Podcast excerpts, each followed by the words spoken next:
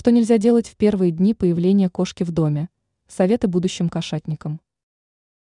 После того, как в доме появляется кот или кошка, питомец становится объектом внимания всех членов семьи.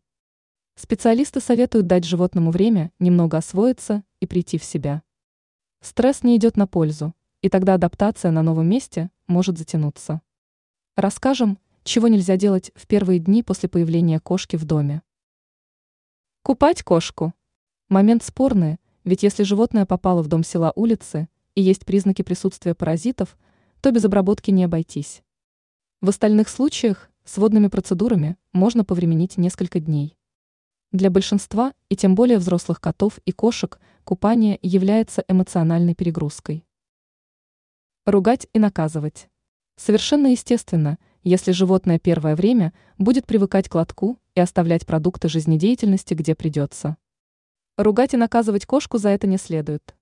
То же самое относится к попыткам портить мебель, ковры, обои и другое имущество. Лучше завести когтеточку и отпугивающие спреи. Дети.